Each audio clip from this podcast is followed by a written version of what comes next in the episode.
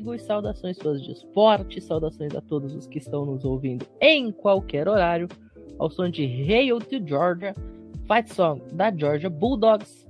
Estamos entrando aí no ar para o 34 episódio do College Cast, o único podcast em atividade na língua portuguesa, 100% especializado e focado no futebol americano universitário.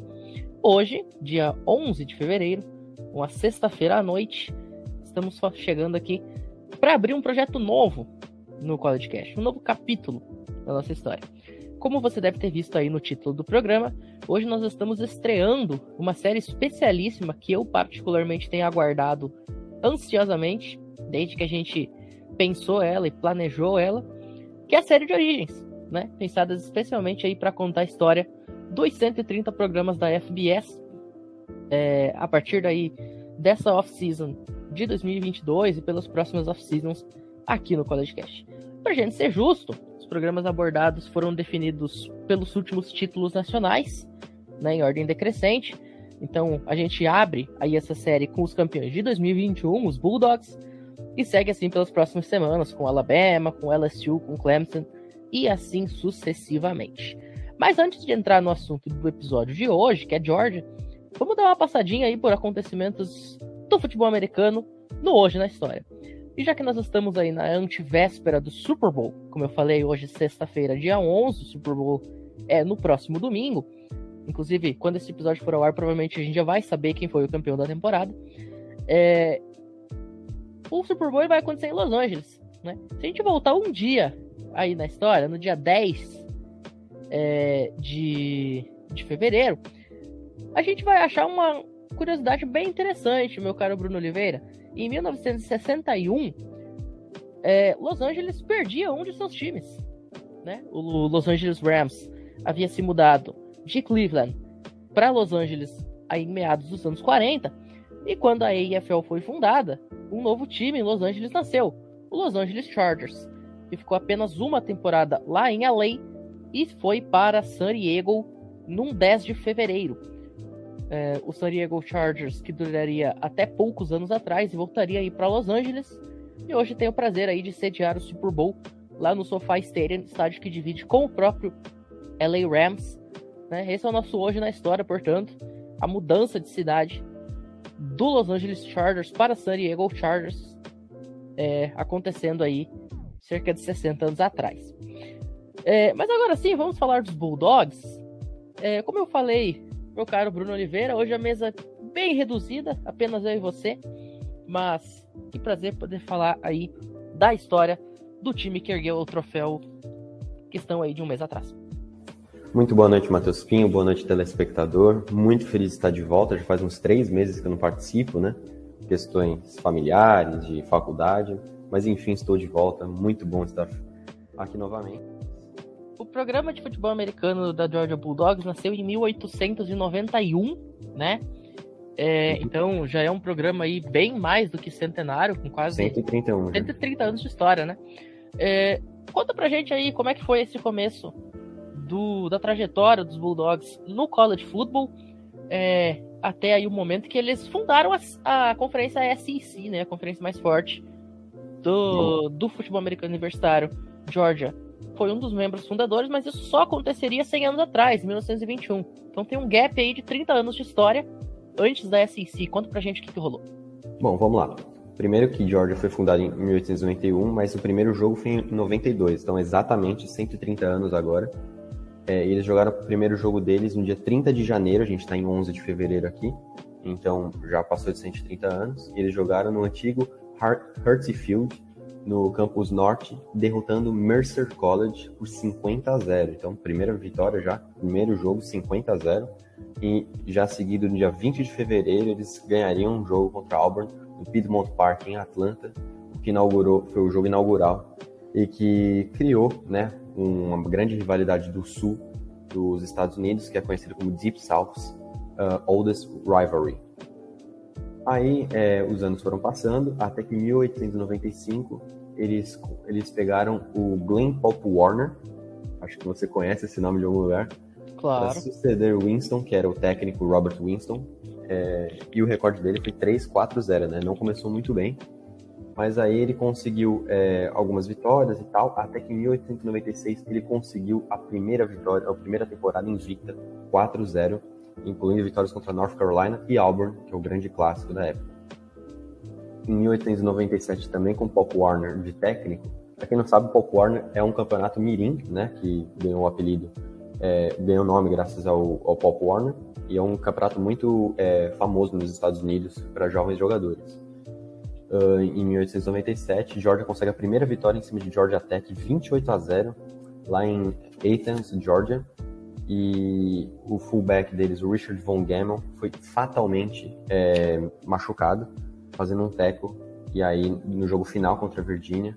Então, aí que começou mais ou menos, não que foi, começou nisso, mas assim, é, começou aquelas coisas de o futebol americano muito violento, o que, que, a gente vai fazer, porque eles jogavam praticamente sem proteção nenhuma, e aí até que levou o, o presidente dos Estados Unidos, o Theodore Roosevelt, é, até ele, ele faz filho dele quase morrer, se não me engano foi em 1905, Aí que começou a mudar o futebol americano, ficar mais parecido com o que a gente conhece hoje. Inclusive, quem quiser conhecer bem a fundo essa história, volta lá nos, é, no episódio uh, da Big? Bang e no. Eu não lembro agora o título do nosso terceiro episódio, mas o segundo e o terceiro foram episódios 100% históricos, contando a história do esporte, não de time, agora a gente já fala de time, né?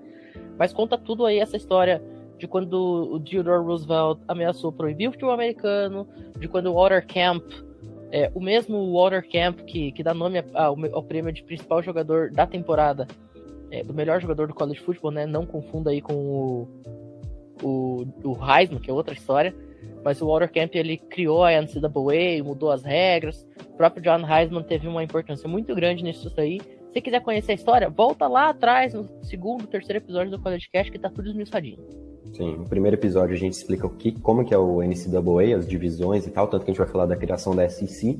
Então, se você não está muito bem familiarizado, vai desde o primeiro episódio. Aí o segundo e o terceiro a gente fala mais da criação dos bowls, do New Year Six, do futebol americano em si. Então vale muito a pena nesses mais de 150 anos de história de college football. Mas para continuar aqui, é, teve esse problema aí com a morte do fullback de Georgia, até que em 1898 Georgia se junta à recém-formada Southern Intercollegiate Athletic Association, a SIAA. Então, é a Associação Atlética Intercolegial do Sul. Então, eram times do Sul, obviamente. E aí, é... Georgia entrou nessa liga em 1898. E aí, os anos começaram, os anos de 1900 começaram e Georgia não começou muito bem. Começou 2-4 no primeiro ano, e aí depois foi 5-7-3 entre 1901 e 1902. Mas conseguiu uma vitória no clássico contra a Auburn em 1902. Só que qual que era o problema? Todo ano era troca de técnico. Só para você ter uma noção, em 1900 chegou E.E. Jones. Em 1902, Billy Reynolds. Em 1903, M.M. Dixon. E aí em 1905 ele sai, em 1904 ele sai e depois volta. E aí, em 1906, é o Bull Whitney. Então, só em seis anos, eles mudaram muito o técnico. Então, isso era um problema, era uma inconstância. Parecia o Campeonato Brasileiro aqui, né? Que o técnico mais longevo, acho que é o Abel Ferreira, com um ano e meio de, de, de cargo. Então, era muita troca de técnico. Então, e dos 20 clubes da Série A, cinco já trocaram de treinador em 2022. O campeonato nem começou. Inclusive o Anderson Moreira, do Botafogo. Jair de Ventura caiu hoje caiu também. Hoje. É impressionante futebol brasileiro. Então, era assim, Georgia era assim na época, era um verdadeiro brasileiro Série A. E aí começou uma grande rivalidade com a Flórida em 1904 e começou com uma, vitória de 52 a 0 de Georgia na época. É, era, um, era um pouco desregulado o, o, os placares.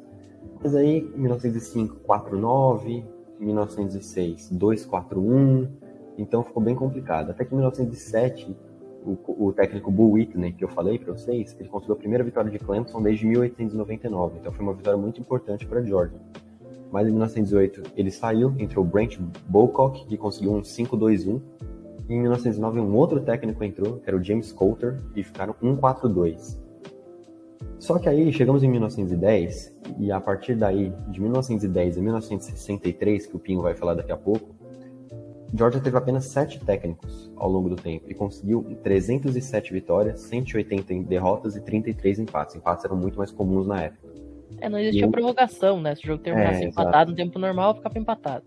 E ficou um winning percentage de 622. Então, uma grande, é, uma grande tranquilidade no cargo chegou com o Double A Cunningham. Ele conseguiu 43 vitórias, 18 derrotas e 9 empates. Então, foi um técnico que conseguiu se sustentar no cargo.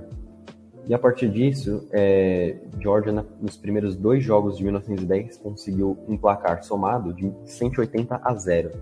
Então era um time avassalador no começo de 1910, um grande motivo pelo, pelo Cunningham ficar em Georgia.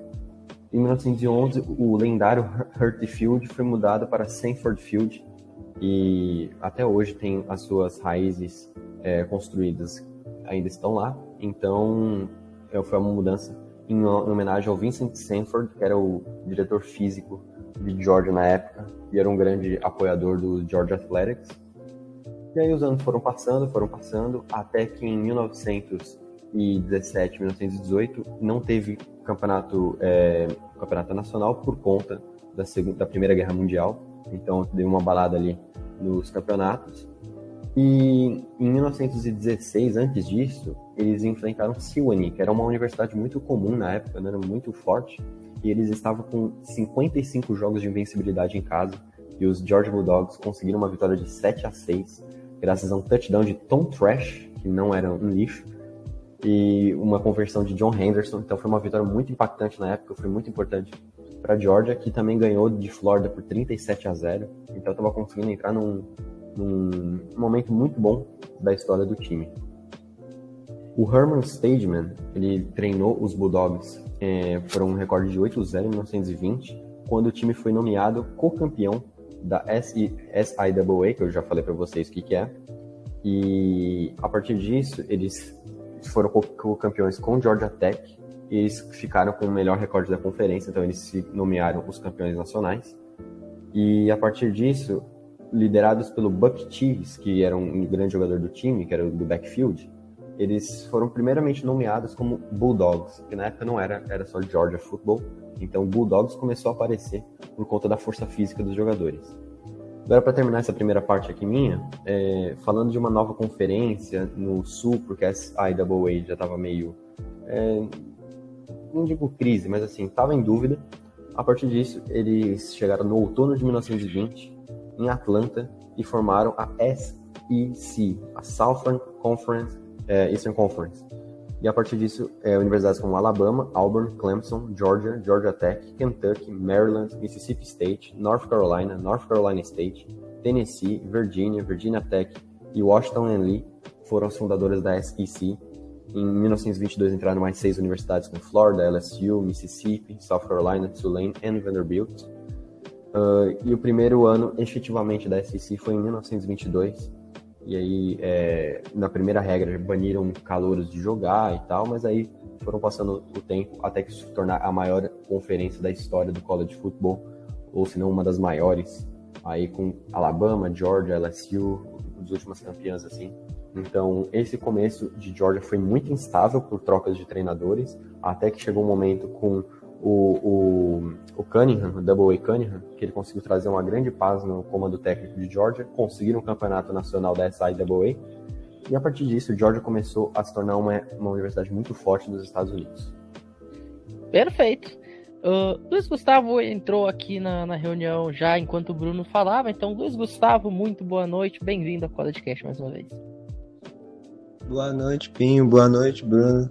E eu peço desculpa, né, por ter demorado bastante tempo para entrar, mas se tudo der certo eu já vou complementar né, o Bruno sobre a história dessa, univers dessa universidade tão, né, tão tradicional no college football quanto é Georgia.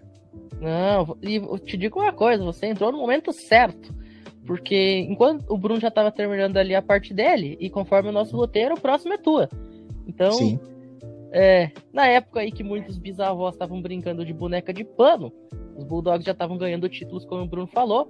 E agora conta pra gente aí o que, que aconteceu é, ali na década de 20. O time de Georgia teria uma temporada mágica que lhe renderia um pedido de título nacional, né? Pedido esse que não foi aceito, o, o título não é reconhecido, mas ajudou na fundação aí do alicerce do programa. E falando em alicerce, também teve a construção do Sanford Stadium em 1928 É, o Bruno falou que as raízes é, estão no Sanford Field, mas o Sanford Stadium seria construído ali no finalzinho dos anos 20, o mesmo estádio que o time usa até hoje. Conta pra gente sobre essa década de 20.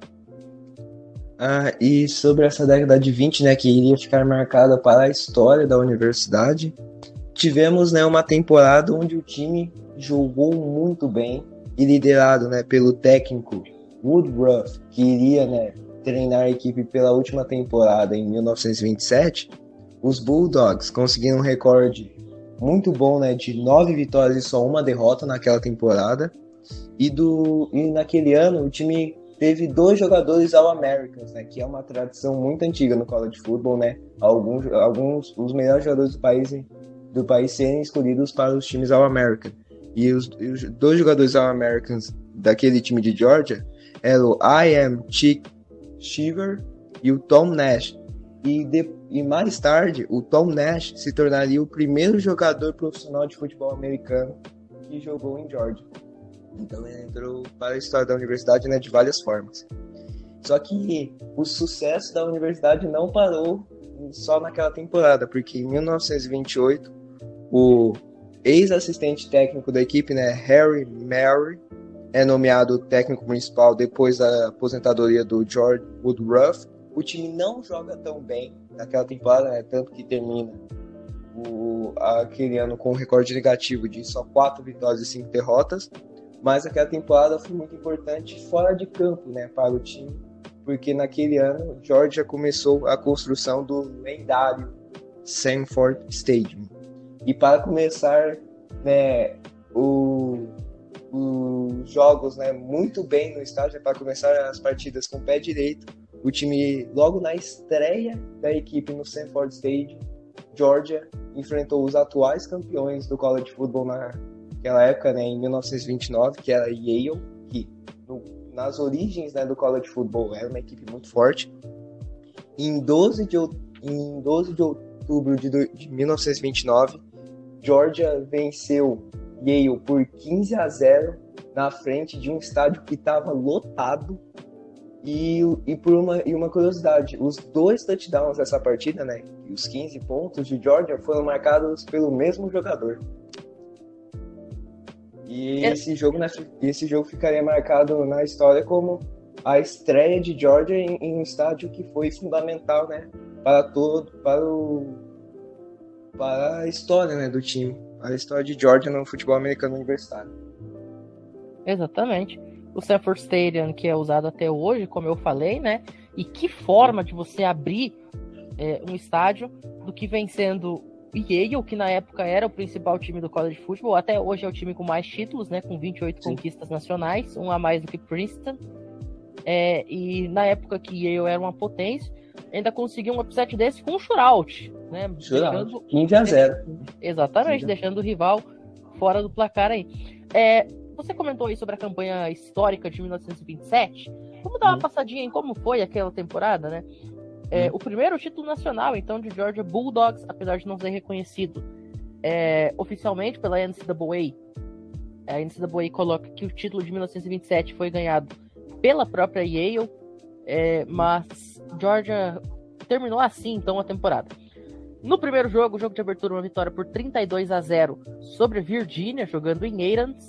Aí teve essa vitória, esse upset incrível sobre Yale lá em New Haven por 14 a 10, o que fundamenta a, o, o, pedido de Georgia de título nacional, né? Ter vencido Yale fora de casa, lá em Connecticut. É, Depois é, foi de... o principal argumento dele, né? Isso, exatamente. Depois eles ganhariam ainda de Furman por 32 a 0 em casa, de Auburn jogando em Columbus por 33 a 3 ainda na Georgia. Só vitória dominante. Só vitória de zero, né? Tirando aí é. uh, Yale e New Haven, foi 14 a 10, o resto era vitória tudo é, sem tomar ponto por shootout ou por poucos pontos. Shootout em Florida também, em Jacksonville. Exato, eu ia chegar lá agora. Venceu Tulane 31 a 0 em New Orleans, é, venceu Florida em Jacksonville por 28 a 0 Venceu Clemson por 32 a 0 em Aidens, venceu Mercer por 26 a 7 e venceu Alabama Crimson Tide por 20 a 6, jogando em Birmingham, lá na casa Sim. dos Crimson Tide. E aí, no último jogo, jogando em Atlanta contra o maior rival, contra a Georgia Tech, uma derrota por 12 a 0, que custou o título nacional, né? Naquele momento o Georgia entrava na, na, nesse último jogo com um recorde de 9 e 0. Se ganhasse, seria fatalmente reconhecida como a campeã nacional. Acabou perdendo de shootout para Georgia Tech é, do, do John Heisman. E uhum. aí ficou sem aí o título nacional. É, que, como eu falei, foi para Yale, apesar de eles ter conseguido vencer Yale lá em New Haven aí durante a temporada regular. E, e, eu ia falar, né, que na hora daquele time de 1927 tirar o 10, né, garantir o título nacional, eles perdem para o maior rival. Literalmente o 10, né, porque eles tinham ganhado 9 jogos, esse seria é, o 10. Um Muito bem, mas agora vamos dar seguimento aqui, vamos avançar um pouquinho no tempo. Hum. É, em 1932, meus caros, seria feita uma contratação que mudaria para sempre a forma como o futebol americano seria feito lá na região de Aarons, lá no Sanford Stadium. Wally Butts. Guardem este nome. Wally Butts, ele treinou o time de 1939 a 1960. Portanto, aí, é, várias, quase aí duas décadas, mais de duas décadas completas, na verdade, né? É, uhum. mas antes disso, é, como a gente falou, o time já vinha aí numa crescente. Em 1927 teve esse pedido de título nacional. Os anos 30 é, tiveram aí algumas é, algumas temporadas interessantes, né? Só que o antigo treinador, o antigo head coach, que era o Mer, o Harry Mer, é, que foi treinador entre 28 e 37, ele acabou saindo porque foi oferecida para ele um cargo para ser head coach de Olms. E aí ele achou mais interessante ir lá para Olms, apesar de ter conseguido algumas vitórias importantíssimas, como a própria vitória de 15 a 0 sobre Yale na inauguração do Stanford Field. E aí veio o Wally Butts. É, ele veio como assistente para o Joel Hunt em 38, naquela dança das cadeiras que o Bruno já comentou. É, e, só que o Hunt acabou sendo, sendo demitido depois de um recorde de 5 4 e 1. E aí ele acabou indo para Wyoming e o Butts é, acabou sucedendo ele. E durante esse tempo que ficou como head coach, Georgia fez uma temporada magnífica em 1942, que é reconhecida como um título nacional, tá? Um título nacional é, chancelado pela NCAA. Já já a gente vai falar aí sobre como que foi essa temporada. É, enquanto que, inclusive, esse título é um título que ele é dividido com o Ohio State e com a minha Wisconsin Badgers. O último título da Wisconsin Badgers foi esse de 1942, dividido aí com George com o Ohio State. É, em 1946 o time ficaria também é, na liderança de pelo menos um ranking, portanto, é, pedindo reconhecimento de um título nacional. É, teria aí o Frank Sinquit e o Charlie Tripp como principais nomes aí do time, né, os vencedores do Heisman e do Maxwell Award, respectivamente, no ano de 42.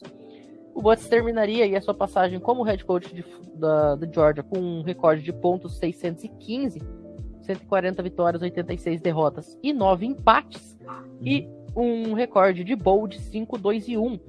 Inclusive, o Butts foi o cara que foi o principal responsável aí por levar o time de Georgia para alguns dos seus primeiros bowls na sua história, né? Agora vamos dar uma passadinha nesses dois títulos nacionais que eu comentei, né? Em 1942, é, os Bulldogs estavam tentando recuperar aquela força que haviam tido 15 anos antes, né? Com o, o infame título de 27. É, e aí, liderados, como eu falei, por, Sam, por Frank Sinquit, que ganharia o Heisman Trophy, e o George Portner, que, o Charlie Tripp, que ganhariam o Maxwell Award, é, Georgia conseguiu uma temporada magnífica, né? É, acabou conseguindo aí nove vitórias consecutivas e chegou ao número um do ranking e ia enfrentar Auburn. Né? E aí aconteceu o pior. Novamente, é, Georgia acabou tendo uma derrota no último jogo da temporada, perdeu de 27 a 13, mas jogando no Rose Bowl, na época que vale o adendo Rose Bowl era considerada final nacional, tá? Se você jogasse no Rose Bowl e vencesse, você era reconhecido como o campeão da temporada. Georgia chegou no Rose Bowl, não tomou conhecimento de Georgia Tech, fez 34 a 0 é, e venceu o UCLA uh, também, né? Para terminar a temporada com 11 e 1. E aí Georgia foi declarado como campeão nacional em cinco dos rankings reconhecidos pela NCAA. E aí incluindo o, o Williamson Ranking, que era um dos mais importantes na época, e aí acabou sendo reconhecido como, como campeão nacional, ao lado aí, dividindo o, a honraria com o Ohio State e com o Wisconsin, que também tiveram títulos de acordo com alguns do, dos rankings, né? Mas Georgia aí acabou sendo reconhecida por seis dos principais rankings, incluindo o ranking Williamson como campeão nacional de 42. Já em 46, é, depois aí da Segunda Guerra Mundial, é, alguns dos jogadores acabaram saindo, né? Alguns uh, tiveram que servir na guerra, enfim, se formaram. Mas alguns voltaram. O exemplo foi Charlie Tripp, como eu falei, ganhador do Maxwell Award de 42. Ele estava em campo também no ano de 46 é, e levou a Georgia, junto com seus companheiros, a um recorde perfeito na temporada regular de 10 e 0. Uma vitória aí por 20 a 10 sobre a North Carolina Tar Heels no Sugar Bowl fez Georgia subir nos rankings. Porém, Notre Dame acabou sendo declarada campeã nacional pela maioria dos polls, do, dos rankings, devido aí a, também a temporada invicta lá dos Fighting Irish. E os Bulldogs foram votados como time número 1 um no ranking Williamson. Mais uma vez, o ranking Williamson contribuindo para um pedido de reconhecimento de título nacional dos Bulldogs. Neste caso, eles acabaram não levando, consta na história, que o campeão nacional de 42 foi Dame Fighting Irish, mas é, Georgia, mais uma vez aí com pedido de título nacional em haver, vamos dizer assim, né? Quem sabe rola uma fusão que nem a CBF fez esses tempos com o Robertão, Taça Brasil, Taça de Prata, aquela coisa arada toda, e aí Georgia consegue esses títulos de volta. E mesmo com a mudança de técnico, né, Georgia conseguiu manter o sucesso da equipe, mesmo depois de passar muitos anos. Mesmo depois de passar muitos anos, aí mesmo sofrendo com os impactos da Segunda Guerra Mundial, né, naquela época.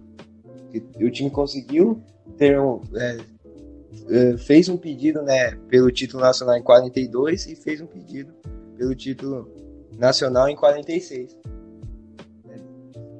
Um espaço né, de tempo grande no college football e mesmo assim eles conseguiram manter o sucesso do futebol universitário. Exatamente. É, muitas equipes sofreram né, com os impactos. Assim, Mas, é, muito bem. Mas, ô Bruno Oliveira, como a gente falou, em 1942 é, teve esse título nacional reconhecido, foi também o primeiro bowl do time de Georgia. É, e depois, com o passar dos anos, as coisas ficaram meio feias, né?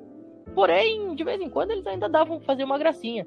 Por exemplo, em 1948 e 1959, Georgia foi campeã da SEC. Conta pra gente aí o que, que rolou nesses dois anos. Nós vamos falar agora de 1948, que foi um ano que Georgia conseguiu ficar no topo da SEC com um recorde de 9-2 e conseguiu uma vaga no Orange Bowl em Miami. E um grande destaque da temporada foi o QB John Rock, que liderou os Bulldogs com é, as suas habilidades passando a bola. E foi um dos poucos anos ali de Georgia nesse interim que Georgia conseguiu ficar no topo, porque logo no ano seguinte já conseguiu a primeira temporada negativa é, desde 1939 e aí começou a cambalear muito até chegar em 1959, que eles ficaram, em, em, no temporada de 58, eles ficaram em décimo colocado na SEC. É, então foi, um, nossa, foi uma temporada horrível. Eles ficaram é, por muitos jogos perdendo feio, né? Eles perderam para Texas, perderam para Georgia Tech, até que Georgia surpreendeu todo mundo, conseguindo um recorde de 10-1 na SEC e eles foram liderados por quem? Simplesmente Frank Tarkenton, um dos maiores quarterbacks da história da liga, né, que liderou os Vikings para várias idas ao Super Bowl, que nenhuma gerou em título, né? E também o Pat Dye, que era um grande jogador na época. E com menos de 3 minutos sobrando no jogo contra Auburn, no clássico, o, o Tarkenton liderou um, um winning drive e mandou para o Bill Harron numa quarta para 13 um touchdown, com 30 segundos faltando para conseguir o título da SEC. E a vitória foi por 14 a 13 e que levou o Wallace Butt de volta para o Super Bowl. E foi o primeiro e último a última viagem é, ele para Bowl na carreira com os Bulldogs porque em 1960 ele, ele acabou né o, a era dele em Georgia. Então foi um dos poucos anos aí que Georgia conseguiu um pouco de brilho entre os anos 40 e 50 até chegar à era do, do Vince Dooley que conseguiu ser um pouco mais vitoriosa que é o jogo que já vão falar e o Kirby Smart que eu vou falar daqui a pouco você falou aí, Bruno, que em 60, uh, sob o comando aí do do Tarkenton como signal caller foi a última temporada do Wally Buds. Quem veio para substituí-lo foi o Johnny Griffin, que não ficou muito tempo não, durou apenas três anos lá. É, ele, ele teve um recorde de 10 vitórias, 16 derrotas e 4 empates nesses três anos que ficou como head coach. É, é bem verdade, conseguiu aí duas vitórias interessantes, uma contra a Auburn em 1962, uma vitória por 30 a 21, e uma vitória de 31 a 14 sobre a Miami Hurricanes em 63, mas terminar 1 e 8 contra a Georgia Tech, Florida e Auburn, não tem como segurar um treinador, e aí ele acabou indo embora. Quem veio para substituí-lo foi um cara que levantou a moral dos Bulldogs, que até então estava no ostracismo, é, deu um, um chacoalhão lá na região de Atlanta. O nome desse cara era Vince Dooley. É, ele ficou 24 anos no comando da Georgia Bulldogs, a partir aí de 1964 até 1988. E durante o tempo que ele ficou lá, a Georgia ganhou o seu segundo título nacional consensual. Né? O segundo título reconhecido e chancelado pela NCAA. A gente já já vai falar disso. E o principal nome daquele time era um cara que nenhum de vocês nunca ouviu falar, Rachel Walker. É, durante este tempo, no entanto, é, Georgia oscilou algumas temporadas interessantes, algumas temporadas nem tanto, né? Mas conseguiu aí um recorde compilado de ponto 715 com 201 vitórias, apenas 77 derrotas, 20 aparições em bowls, um recorde aí de 8 vitórias, 10 derrotas e 2 empates. É, eles pedem quatro títulos nacionais, um deles reconhecido, o de 80, além aí de 76, 81 e 82 que a gente vai falar logo mais. Teve seis títulos da SEC, o que é a segunda maior marca entre treinadores, tá? Nenhum outro, é... aliás, apenas um outro treinador tem mais do que seis títulos dentro da SEC, é, mais do que o Vince Dilley, é, e por isso o Vince Dooley é considerado uma lenda lá na região de Aarons, ele que entrou pro Hall da Fama do College Football em 1997. Agora vamos falar aí do destes anos mágicos do Vince Dooley, vamos voltar para Georgia aqui. Sim. É, teve o título nacional de 1980, como eu falei. É, o time terminou aí com um recorde de 12 e 0, incluindo uma vitória por 17 a 10 sobre o Notre Dame no Sugar Bowl, vitória essa que garantiu o título nacional. O Herschel Walker na época era freshman, estava no seu primeiro ano é, e fez aí os Bulldogs subirem vertiginosamente nos rankings depois de ter ficado aí até unranked antes da temporada. É, uma vitória sobre South Carolina por 13 a 10 no jogo entre dois times é, dentro do top 10 do ranking é, foi o, o, principal fator aí para essa escalada. E aí, já na semana seguinte, Georgia conseguiu fazer uma vitória, conseguiu ter uma vitória incrível contra a Florida. É, faltando aí 90 segundos para acabar o jogo, dentro da sua própria linha de 7 jardas. E aí o Buck Bellew, o quarterback, numa terceira para 10, conseguiu encontrar o seu recebedor um touchdown de 93 jardas. É, e aí os Bulldogs conseguiram a virada e a vitória. E aí, este jogo específico, essa, esse game winning drive, colocou Georgia como número um dos rankings. Depois de vencer a Auburn e também Georgia Tech nos dois últimos jogos da temporada regular, é, Georgia acabou enfrentando aí Notre Dame no Sugar Bowl, no jogo que decidiria o título nacional. O Herschel Walker conseguiu dois touchdowns. Georgia venceu por 17 a 10, os únicos dois touchdowns do time no jogo. E foi campeã indiscutível. É, e até o mês passado era o último título nacional reconhecido dos Bulldogs. Reco último título nacional reconhecido por quê? Porque em 81, em 82 e em 83, o time até terminou a temporada é, dentro do número do, do top 1 do, de alguns dos rankings. Porém, estes títulos não são reconhecidos pela NCAA. Em 81, é, eles perderam aí, já logo no começo da temporada por 13 a 3 para Clemson é, os Bulldogs tiveram. Eu, eu, eu, vou até fazer uma trivia aqui. Ô, Bruno, Luiz, quantas turnovers vocês acham que é muito turnover num jogo pra um time ter? Num jogo, sete. Ah, acho que é oito, né? É, é essa média, praticamente. Sete, é. oito. Nesse 13 a 3 para Clemson, hum. Georgia conseguiu entregar a bola nove vezes. Nossa senhora, os caras passaram manteiga na mão de, do jogador de Georgia pra soltar tanta bola. assim. Fazendo É, mais um ou menos, né? comparativo, a gente ficou abismado com Los Angeles, Ram- Los Angeles Rams, entregando a bola quatro vezes pra Tampa. Isso. Imagina. mais Imagina cinco nove. Imagina. Pois é. E aí, não tem como ganhar de um, de um jogo que você entrega a bola nove vezes pro seu adversário, né? Aí na sequência Fica- da temporada. Me ajuda a te ajudar, né? É o famoso me ajuda a te ajudar. Aí na sequência da temporada, a Georgia conseguiu até voltar aí pro top 2, né? Conseguiu aí vencer oito jogos consecutivos. E iria enfrentar no Sugar Bowl o time de Pitt. Podendo aí ganhar o seu segundo título nacional consecutivo, esse back-to-back. Mas nos últimos 20 segundos, é, um erro custou a vitória de Georgia. E aí Georgia acabou ficando aí na segunda colocação nos rankings. E, e perdeu essa chance do back-to-back. E Pim, Pim, Desculpa falar, mas esse time de Pittsburgh, que foi, né, que estava muito bem ranqueado no começo do- dos anos 80, o quarterback era o Dan Marino? Era aí que eu ia chegar, cara.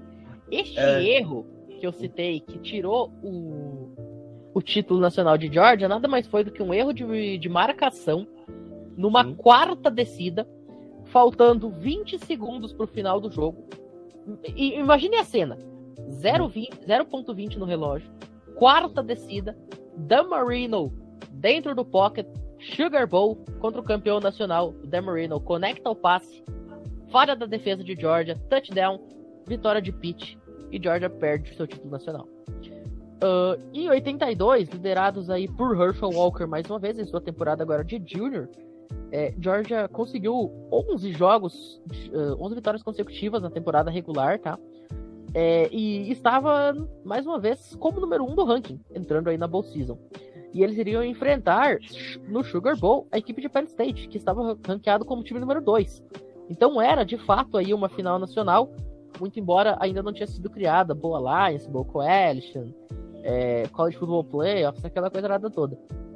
É, só que aí Penn State conseguiu o upset 27 a 23 no Sugar Bowl e acabou sendo ela declarada a campeã nacional de 1982. O Herschel Walker, ele até tentou, tá? Mas ficou um pouco complicado, porque Penn State tinha naquela época o o fugiu agora o nome do jogador. É, que, que foi aí o principal destaque do time na, nessa, nesse jogo dessa final nacional. E foi o principal fator preponderante aí para a vitória de 27 a 23, como eu falei, dando o título nacional lá para os Nittany Lions. Aquele time de Georgia, inclusive, era um time espetacular, tá? Porque além do Herschel Walker, tinha também o Trevor Holt, que liderou a nação em interceptações na temporada, foram 12 picks aí dele nos 12 jogos, uma média de um por jogo. É, tinha o DL Jimmy Payne, que foi All-American. O Terry Holt também foi All-American. O Herschel Walker foi All-American. Mas esse timaço não conseguiu impedir aí a derrota. Em 83. E, e eu pesquisei aqui na internet, Pinho, e o, eu acho que o jogador que você estava procurando, né, é o, né, que você estava pensando, é o jogador de Penn State é o Todd Blacklead, quarterback. Isso, isso, isso, isso, exato. É que quando a gente fala de quarterback de Penn State é meio complicado a gente lembrar, né? Porque É porque não tem muita tradição, tradição. né? É, então, mas é, é isso aí mesmo, obrigado. Eu, eu fiz esse estudo anteontem e tinha me fugido do nome. É, em Não, é esse 83, para fechar, é, o- os Bulldogs este ano eles ganharam com uma defesa forte, né? Liderada aí por Nakel Dean, liderada aí pelo o corner aquele, como é que é o nome? Lewis Sim. Isso. É, é, é um, era um time defensivo, né? A gente viu isso muito bem na semifinal e na final nacional contra Michigan e contra Alabama. Em 83 era algo parecido, tá? É, os Bulldogs terminaram a temporada regular com nove vitórias, uma derrota e um empate. É, e iriam enfrentar o, o Texas no Cotton Bowl, tá? Lá em Dallas. Era um jogo meio que de final nacional, como eu falei, ainda não tinha sido inventada a final nacional de fato. Mas era um jogo que poderia valer o título nacional. O, o time de Georgia era considerado underdog. E aí, com 3 minutos e 22 por jogar, o time de Georgia conseguiu um touchdown é, que colocou o time com uma vitória, um- uma liderança de 10 a 9. E só que aí aconteceu o pior novamente, né? Uh, Georgia acabou, apesar de ter essa vitória sobre Texas, não foi suficiente para entrar na cabeça do, do pessoal dos rankings. Georgia entrou na, naquele jogo como número 4 do país. É, é, bem verdade que Texas, que era o time número 1, perdeu, mas não foi suficiente para colocar a Georgia no top 1 dos rankings. Muita reclamação, muito choro, muito isso, muito aquilo, mas não foi suficiente. Apesar aí da, da temporada com 10 vitórias, uma derrota e um empate, Georgia não conseguiu este título nacional. A partir daí, o time começou a dar uma caída, né? Em 84 ficou com apenas 7 e 4, depois em 85, 7, 3 e 2, é, 8 e 4 em 86. E no último ano do Vince Dooley, um recorde de 9 e 3 e uma vitória por 37 por 34 a 27 sobre Michigan no Gator Bowl. É, foi aí o jogo de despedida do, do Vince Dooley.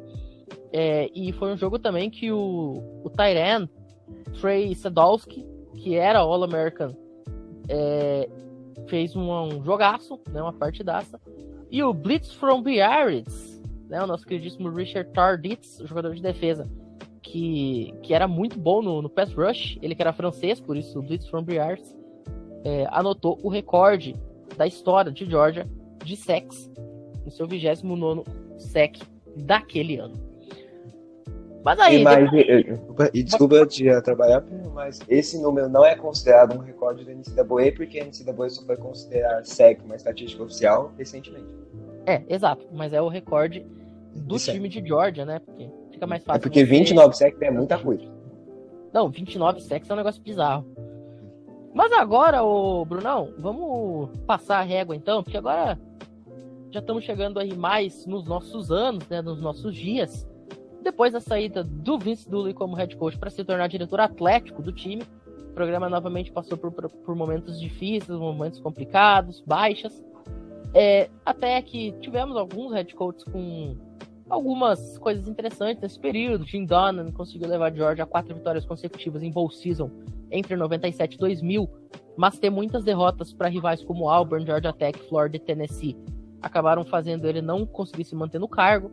Mark Rich assumiu, conseguiu alguns resultados contra estes adversários, mas não conseguia fazer o time ser contender nacionalmente. É, e aí, em 2015, ele saiu. E aí veio um cara que é muito inteligente, não veio? Conta pra gente quem assumiu o cargo depois do Rich, a partir aí de 1916 até os nossos dias. 2016, na verdade, né? Isso. Começando em 1916. É, não, aí fica meio difícil. não. É 1917. Simplesmente o cara que treinou por 101 anos a Universidade de Georgia. Temos Kirby Smart, um dos maiores head coaches da história da, da Georgia Bulldogs. É, ele começou a primeira temporada dele em 2017. Um fato curioso é que a gente está pegando bastante aqui do site é, de Georgia Football, né, as nossas informações. E a partir de 2010 para cá, se não me engano, já tem uns jornaizinhos contando melhor sobre o time, a temporada. É, bom, aí em 2017 eles fizeram uma grande campanha de 13-2. É, em casa eles ficaram 6-0, fora de casa 4-1, em campo neutro 3-1. Eles acabaram 7-1 na SEC, foram campeões. É, na verdade, não sei se foram campeões. Mas enfim, eles chegaram na final do College Football Playoff, que já é no formato atual, né? Foi aquele jogo que eles perderam para Alabama na entrada do Tua no lugar do Jalen Hurts que foi uma grande vitória de Alabama de 26 a 23. Com um touchdown na prorrogação do Devon Smith. Exatamente. Então foi um jogo. Eles ganharam de Oklahoma na semifinal no Rose Bowl. Enfim, eles foram o número 3 também no. Oklahoma no do Baker, não foi? Como é que é? Oklahoma do Baker, eu acho. É o Oklahoma do Baker. Oklahoma do Baker. 2017, né? Então. É, o, quem... Foi o, ano, o último ano dele em Oklahoma. E depois já foi pro draft. E quem que eles tinham no elenco é, de jogo que foram jogadores da semana? Além do Lorenzo Carter que eu já falei, os jogadores que eu já falei, não vou repetir. É, tinha o Jake Fromm de quarterback. Um Jake Fromm. Grande Jake Fromm, grande. Não foi campeão da, do college football. E agora foi campeão com o Stetson Bennett, que também não é um grande quarterback. Mas eu vou falar daqui a pouquinho. Enfim, essa foi a temporada de 2017, foi a primeira do Kirby Smart, então foi uma temporada muito boa. Eles conseguiram chegar, na, foram vice-campeões e estavam na sina, porque o Atlanta Falcons, eles tinham acabado de perder o Super Bowl. É, foi no mesmo... Quanto que foi esse Super Bowl mesmo? Não lembro. Ah, 34 a 28, não é? Ah, tá. Enfim, é, Do tão Foi famoso 28 a 3. foi na mesma temporada que Atlanta e Georgia foram e foi vice? Acho que foi, não foi? Acho que sim. Ah, o, o dos Falcons foi 2016, 2017. É verdade. Então E o Georgia também foi. E os Bulldogs foi 2017, 2018. Ah, é verdade. É. verdade. Tinha essa diferença. É, um ano de diferença. Enfim, chegamos em 2018. Um recorde agora de 11-3, né? O time não foi tão bem quanto eles foram, mas eles estavam 11-1 na temporada regular e foram de novo pro é, SEC Championship Game. E aí eles perderam, e depois perderam no, no College Football Semifinal. E a partir disso, você tem outros jogadores que foram ao SEC. O Andrew Thomas, que o Luiz já falou, que ele é dos Giants. O Lamont Gaillard, esse eu confesso que eu não conheço, um center, o DeAndre Baker, o DeAndre Swift, que é do- dos Lions, Jonathan Ledbetter, que é um DL, que eu confesso que eu também não conheço, o Rodrigo Blankenship, que é o kicker dos Colts, É meio brasileiro, né? Meio brasileiro. sangue brasileiro, o Torcedor do Nicole Náutico. Hardman, cara, o cara torce pro Náutico, é muito aleatório, Nicole Hardman e o DeAndre Walker, gosto de DeAndre esse time, é DeAndre Walker, que eu também não Tem conheço. preferência por DeAndre. É, DeAndre Baker, o Swift e DeAndre Walker, um linebacker. Enfim, foi uma temporada que eles não conseguiram chegar na final de novo. Enfim, agora vamos para 2019, né? Aqui o jornal tá um pouco mais longo, então não posso ler tanto. Mas enfim, foi uma temporada que Georgia também não conseguiu avançar muito. É, a gente não, não conseguiu chegar na final da conferência. E porque foi o ano de quem? De LSU, que foi vencido por Joe Burrow. Aquele furacão de LSU, né? Joe aquele Burrow. furacão de LSU, um timaço. E novamente você tinha o Jake Fromm, agora você tinha o Brian Edwards, que é o wide receiver que hoje tá no Las Vegas Raiders. Você tinha Ah, o. Cole, o Cole Matt, que é o tight end dos Bears. Você Um tinha o 95 Jeremiah. Como é que é? Um dos 95 Tyrants dos Bears. É, com certeza. Você tinha o Jeremiah Uso Coramoa, que quem não tá ligado é o linebacker de Notre Dame, que foi Ele escolhido jogou por- em Georgia? Eu não sabia. Eu pensei que ele sempre jogava em Notre Dame. Não, ele tá, jogava em Georgia. é, 2019 e foi draftado pelos Browns na segunda rodada. Deixa eu ver quem mais tem aqui. Ahn, o Jawan Jennings, eu não sei se é o Tyrande dos Saints, eu não posso confirmar isso. Acho Mas o Ian Book também era quarterback dos- de Georgia. que, e que foi pra Notre Dame, que nem... Perdão, amigos, perdão. É que aqui tá o jogo, no Notre Dame. Ah. Eu percebi um ND aqui do lado e falei, o Ian Book em Georgia? Não, era o ND. Então ignore o Jeremiah Oscoramore, perdão. Mas enfim, temos os jogadores aqui. O resto tava certo, né? Tem o DeAndre Swift ainda, que, que foi o último ano antes dele ir pro draft. E aí você já tinha uns jogadores que não eram tão impactantes que nem se eu falar. Lawrence Cager, provavelmente você não conhece. O Jake Camarda. Acho que foi pro draft agora, mas também não é um jogador. É, o Jay Camarda foi pro draft agora. é, então. Aí você tem o, o LeCounting, você tem o Webb. Então não são jogadores muito conhecidos atualmente. Então por isso que Georgia também não foi um time que conseguiu ir pra frente. Mas você já tinha o Nakobe Dean, que é um linebacker que vai pro draft agora. Você tem o George Pickens, que eu já falei pra vocês, que também vai pro draft agora. Então são jogadores que estavam começando a surgir. Então o Kirby Smart começou a montar um pouco. Eu sei que o George Pickens é um wide receiver, tá? Mas começou a montar um pouco a defesa, começando a recrutar, por exemplo, o Nakobe Dean, é um jogador muito importante, que foi muito importante para essa última temporada de Georgia. Mas eu vou falar daqui a E pouco. o, e o Smart já tava potencializando o seu maior ponto positivo, né? Que é a defesa. Já que não... Com certeza, que eu vou falar agora, porque 2020 foi o ano da pandemia, né? Então não tem muita coisa para falar. Eles terminaram 8-2 na temporada, não foram para SEC Championship, porque foi aquele jogaço entre Alabama e Florida, que foi 52 a 46, se não me engano. Que foi o, o Najee Harris destruiu naquele jogo. Aquele tiroteio maravilhoso.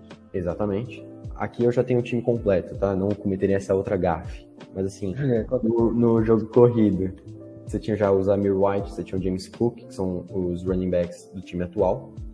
Você já tinha o Stetson Bennett, o JT Daniels também. No corpo de recebedores, você já tinha o George Pickens, como eu já tinha falado, o Jermaine Burton, que também é um wide receiver que provavelmente vai para esse draft. Não, e o Jermaine Burton vai jogar mais uma temporada no college porque ele se transferiu para Alabama. Ah, é verdade. Então, é, que nem eu, eu acho um bom wide receiver. Ele ficou com 27, com 404, recep 404 jardas recebidas e 3 touchdowns, então um jogador importante. E para completar, já tinha alguns jogadores na defesa, como o Eric Stokes, que foi para o Green Bay Packers, e o Tyson Campbell, que foi para o. Jacksonville Jaguars, isso. Na, o Stokes na 29 e o Campbell na 33. E também o Monty Rice, que é o linebacker. Não sei se ele foi para Denver, não, não lembro agora mas ele era um linebacker muito importante. Teve um ou outro problema de lesão, mas ele era muito um jogador muito importante. É, eu fui falando dos jogadores dos jogadores, um pouco diferente aqui, porque a gente já estava falando um pouco da montagem do time de 2021. Querendo ou não, eu só estou falando mais do Kirby Smart, porque ele foi campeão, né? Claro que é um técnico importante, mas esse time foi campeão e é o motivo da gente estar tá falando de Georgia hoje.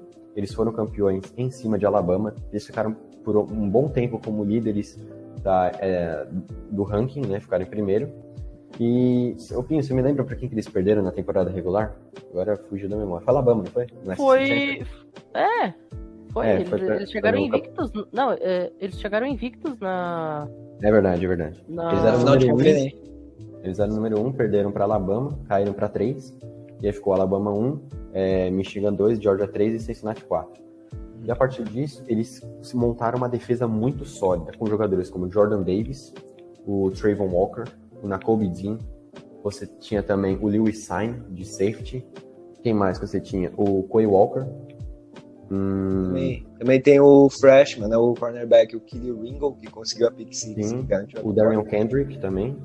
Então são jogadores que impactaram muito na equipe de, de Georgia. Com certeza eu estou esquecendo alguém aqui, mas são tantos jogadores e, e, todos esses jogadores têm potencial de segunda rodada ou primeira rodada. Principalmente o Jordan Davis, que é provavelmente é o primeiro a sair. Então o Georgia conseguiu montar uma defesa muito sólida, embora o ataque tenha sofrido com a lesão do George Pickens, que rompeu o ACL no fim da temporada de 2020. Ele só foi jogar no fim da temporada 21 e ele conseguiu uma recepção sensacional contra a Alabama. É, você tem o Zamir White e o, o, James Cook, que lideraram o corpo de, de, de, running backs. Se eu não me engano, eu tinha falado de Georgia no, na preview da SEC, no começo da, da temporada passada, eu tinha falado do corpo de, de running backs, que é muito importante. E a gente estava é, falando do, de, dos quarterbacks como JT Daniels, mas na verdade quem jogou mais foi o Stetson Bennett no meio da temporada. Então foi assim que Georgia conseguiu montar o time com um ataque que conseguia correr bem com a bola, porque você estava sem o George Pickens e o quarterback limitado. Você tinha o Jermaine Burton, mas assim, o jogo aéreo não funcionava tanto, então era baseado no jogo corrido e numa defesa muito forte.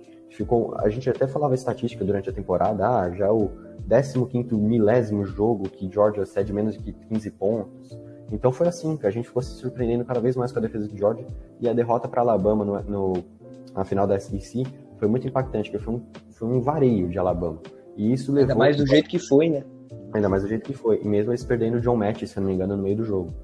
Então, a partir disso, é, Georgia começou, a, do nada, por causa daquele jogo, virou um completo, uma completa zebra, até mesmo contra Michigan, que era um jogo mais parelho. Georgia trucidou Michigan naquele jogo, se não me engano, foi 34 a 11, então foi um placar muito elástico e chegou na final do campeonato nacional contra Alabama, que foi, é, o que eu falei, uma zebra. A Alabama estava até com 14 pontos de vantagem, não lembro se nem tinha perdido com essa vantagem. E aí, Georgia consegue, foi um jogo maravilhoso, foi um dos melhores jogos de, de final de, de college football nos últimos tempos. E a partir disso, o Georgia consegue a vitória com uma interceptação no fim do jogo e virou um pick six no fim do jogo, foi 33 a 18. E foi um jogo maravilhoso, principalmente do Lewis Sain. Foi um jogador que, a partir desse jogo, me fez mudar os olhos, principalmente para ele. Foi uma partida sensacional. Acho que foi o MVP da partida, né? Acho que ele foi o MVP da partida, como safety, né? Que é algo um pouco incomum. E aí, tudo bem, a Alabama perdeu o Jameson Williams, mas mesmo assim foi um jogo é, apavorante. O, o, Bryce Young viu fantasmas, na minha opinião. Ele perdeu completamente no jogo por conta da pressão, que foi algo que eles não tinham conseguido na final da SEC. Mas é isso, cara. O Kirby Smart conseguiu finalmente o título. Eles estavam, o quê? 40 anos sem ganhar. É, e foi uma vitória que com certeza vai mudar a história de Georgia. O único problema que o Luiz falou, não, o Kirby Smart é um técnico que não consegue desenvolver muito o quarterback, mas com uma defesa dessas, o impacto para essa temporada agora vai ser grande, porque eles vão perder, tipo, 70% da defesa. Mas mesmo e assim... também tivemos. Opa, desculpa te atrapalhar, mas também tivemos uma grata surpresa no jogo aéreo de George, que mesmo não se destacando muito, tivemos o surgimento do true freshman Brock Bowers. A gente cobriu toda a história aqui de Georgia, falamos agora do título nacional que é muito impactante. E com certeza a gente vai ver é, esses jogadores, principalmente desse título, brilhar na NFL, principalmente na parte da defesa. Muito bem. Quanta história bacana tem os Bulldogs, hein? Mas, gente, não é só no futebol americano que esse time é vencedor, não, viu? O uh, George tem conquista na NCAA também no beisebol em 1990, quando os Bulldogs tiveram um recorde de 18 e 9 na temporada regular, bateram o Mississippi State. É, além da então número 1 Stanford, numa série de três jogos, foram campeões nacionais contra a própria Oklahoma State Cowboys. É, também o time de ginástica levantou cinco troféus nacionais de forma consecutiva entre 2005 e 2009, um feito aí que fez a equipe se tornar deca campeã na modalidade. Outro esporte powerhouse da faculdade é o hipismo. Né, os Bulldogs têm sete títulos nacionais, sendo o último deles exatamente o do ano passado. O golfe já deu alegrias também em 99 e em 2005. O título masculino foi para Eatons, enquanto que em 2001 foi a vez das mulheres comemorarem. Na natação e nos esportes de nado, os Bulldogs também não fazem muito feio não, viu? Teve um tricampeonato consecutivo entre 1999 e 2001, além aí de três conquistas num período de quatro anos entre 2003, 2013 perdão, e 2016, além aí de um outro título de 2005, que fizeram Georgia colecionar sete troféus nacionais nessas modalidades. É, nas competições por equipes do tênis, mais 14 canecos, oito no masculino e seis no feminino. E o ano de 2018 foi mágico no atletismo, com uma dobradinha, tanto o masculino quanto o feminino de Georgia foram campeões nacionais no atletismo. É, no total, 47 oportunidades foram os Bulldogs que estiveram no lugar mais alto do pódio no esporte estudantil, provando a força do departamento atlético aí dessa universidade. E para encerrar o programa agora, logicamente, a gente fecha aí com Glory Glory Fight Song da Georgia Bulldogs, campeãs nacionais do futebol americano de 2021 um time com tanta tradição no cenário esportivo. Para todo mundo, uma excelente manhã, tarde, noite, madrugada, quando você estiver ouvindo isso aqui. Muito obrigado e até a próxima.